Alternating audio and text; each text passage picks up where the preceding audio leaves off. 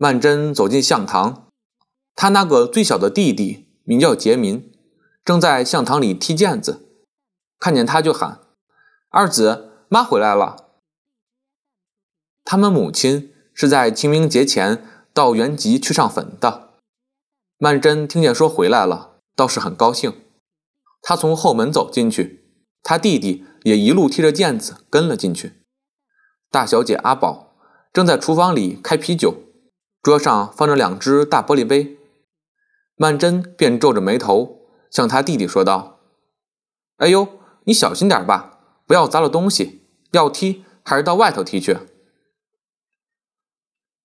阿宝在那里开啤酒，总是有客人在这里，同时又听见一台无线电哇啦哇啦唱得非常响，可以知道他姊姊的房门是开着的，他便站在厨房门口。向里张了一张，没有直接走进去。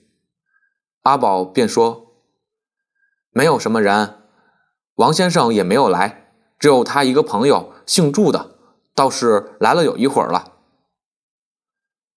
杰民在旁边补充了一句：“那就是那个笑起来像猫，不笑像老鼠的那个。”曼桢不由得扑哧一笑，道：“胡说，一个人。”怎么能够又像猫又像老鼠？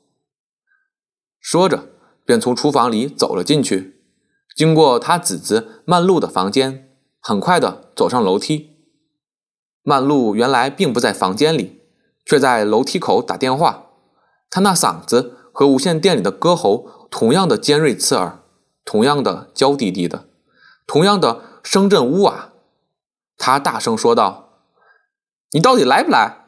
你不来！”你小心点儿！他站在那里，电话底下挂着一本电话脖子，他扳住那沉重的电话脖子，轻轻摇撼着，身体便随着那柿子连连扭了两下。他穿着一件苹果绿软缎长旗袍，倒有八成新，只是腰际有一个黑隐隐的手印，那是跳舞的时候人家手汗印上去的。衣裳上忽然现出这样一只淡黑色的手印，看上去却有一些恐怖的意味。头发乱蓬蓬的，还没梳过，脸上却已经是全部舞台化妆，红的鲜红，黑的墨黑，眼圈上抹着蓝色的油膏。远看固然是美丽的，近看便觉得面目狰狞。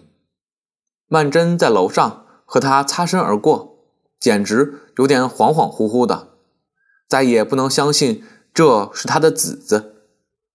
曼璐正在向电话里头说：“老祝早来了，等了你半天了。”放屁！我要他赔。谢谢吧，我前世没人要，也用不着你替我做媒。他笑起来了，他是最近方才才用这种笑声的，笑得呵呵的。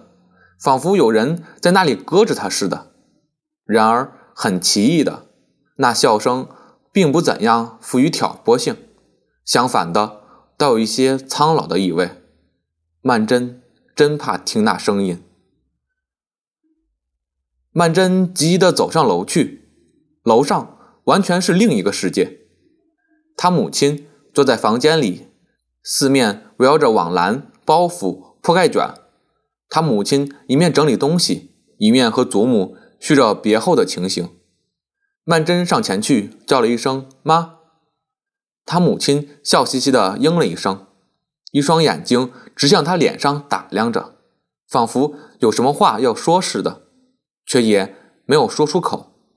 曼桢倒有点奇怪，他祖母在旁边说：“曼桢前两天发寒热，睡了好两天呢。”他母亲道：“怪不得瘦了些了。”说着，又笑眯眯地向他看看。曼桢问起坟上的情形，他母亲叹息着告诉他：“几年没回去，树都给人砍了，看坟的也不管事。”数说了一会儿，忽然想起来，向曼桢的祖母道：“妈不是一直想吃家乡的东西吗？这回我除了茶叶。”还带了些烘糕来，还有麻饼，还有炒米粉。说着，便窸窣窸窣在网篮里掏掏，又向曼桢道：“你们小时候不是顶喜欢吃炒米粉吗？”曼桢的祖母说要找一只不透气的饼干桶装这些糕饼，到隔壁房间去找。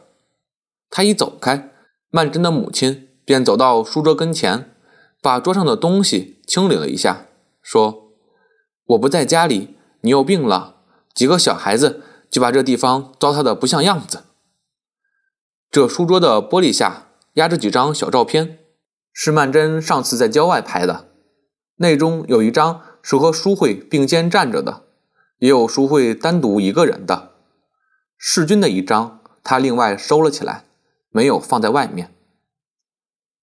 曼桢的母亲弯腰看了看，便随口问道：“你这是在哪儿照的？”又指了指淑慧，问：“这是什么人？”虽然做出那漫不经心的口吻，问出这句话之后，却立刻。双目炯炯，十分注意地望着他，看他脸上的表情有无变化。曼桢这才明白过来，母亲为什么老是那样笑不痴痴朝他看着。大概母亲一回来就看到这两张照片了，虽然是极普通的照片，他却寄托了无限的希望在上面。父母为子女打算的一片心，真是可笑而又可怜的。曼桢当时只笑了笑，回答说：“这是一个同事，姓许，许淑慧。”他母亲看看他脸上的神气，也看不出所以然来，当时也就没有再问下去。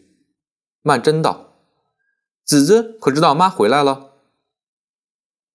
他母亲点点头道：“他刚才上来过的，后来有客来了，他才下去的。”可是那个姓王的来了。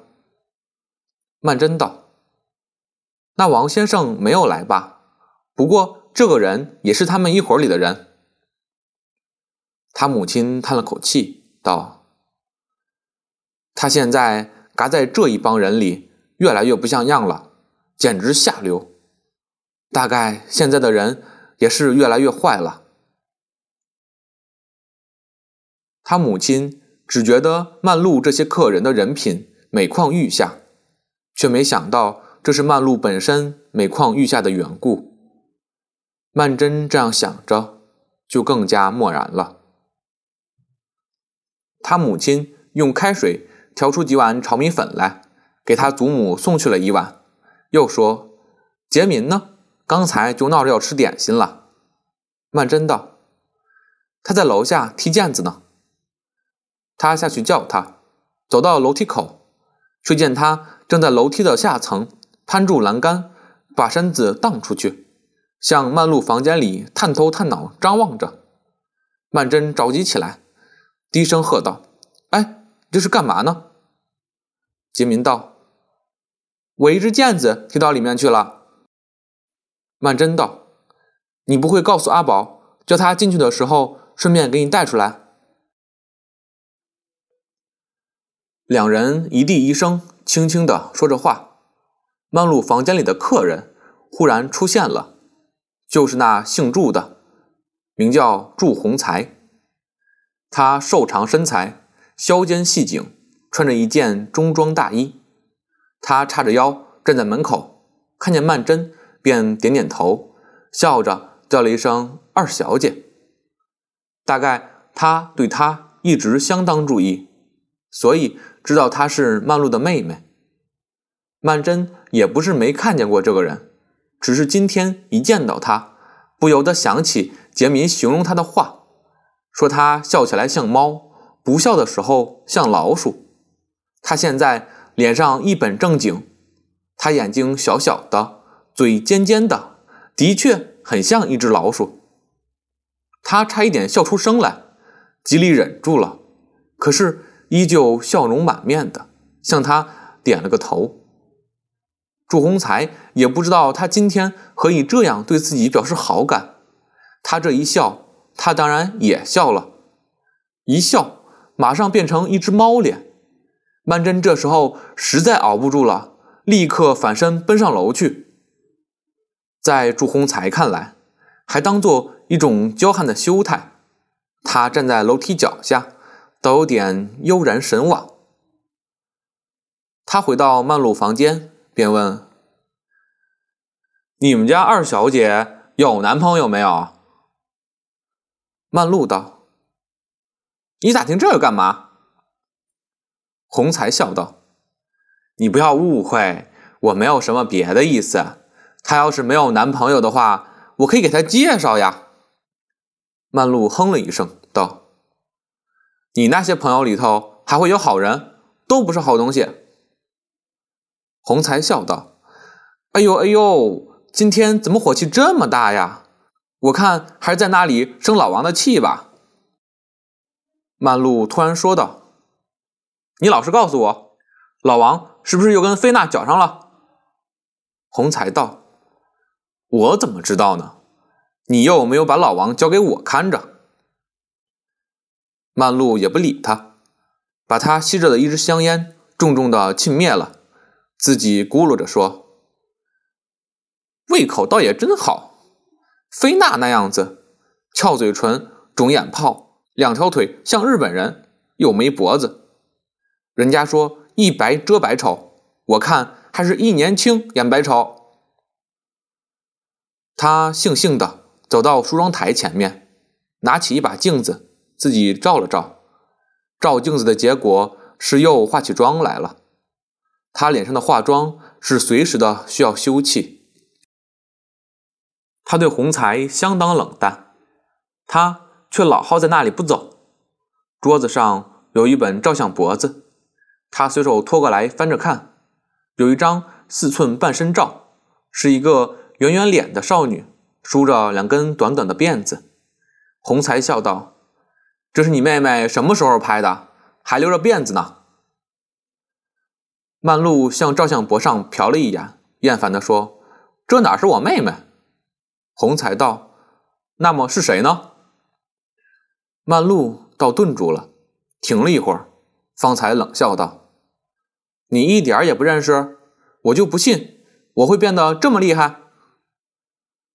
说到最后两个字，他的声音就变了，有一点沙哑。洪才忽然顿悟过来，笑道：“哦，是你呀。”他仔细看看他，又看看照相簿，横看竖看，说：“哎，说穿了，倒好像有点像。”他原是很随便的一句话，对于他，却也具有一种刺激性。曼璐也不作声，依旧照着镜子涂口红，只是涂得特别慢，嘴唇张开来，呼吸的气喷在镜子上，时间久了，镜子上便起了一层昏雾。他不耐烦的用一排手指在上面一阵乱扫乱开，最后。又继续涂他的口红。洪才还在那里研究那张照片，忽然说道：“你妹妹现在还在那里读书吗？”曼璐只含糊的哼了一声，懒得回答他。洪才又道：“其实照他那样子，要是出去做，一定做得出来。”曼璐把镜子往桌上一拍，大声道：“别胡说了！我算是吃了这碗饭，难道我一家子都注定要吃这碗饭？你这叫做门缝里瞧人，把人看扁了。”洪才笑道：“哎呦，今天怎么了？一碰就要发脾气，也算我倒霉，刚碰到你不高兴的时候。”曼璐横了他一眼，又拿起镜子来。洪才。闲着脸凑到他背后去，低声笑道：“打扮的这么漂亮，要出去吗？”曼璐并不躲避，别过头来向他一笑，道：“到哪儿去？你请客。”这时候，洪才也就像曼桢刚才一样，在非常近的距离内看到曼璐的舞台化妆，脸上五颜六色的，两块鲜红的面颊，两个乌悠悠的黑圈。然而，洪才非但不感到恐怖，而且有一点销魂荡魄。可见人和人的观点之间是有着多么大的差别。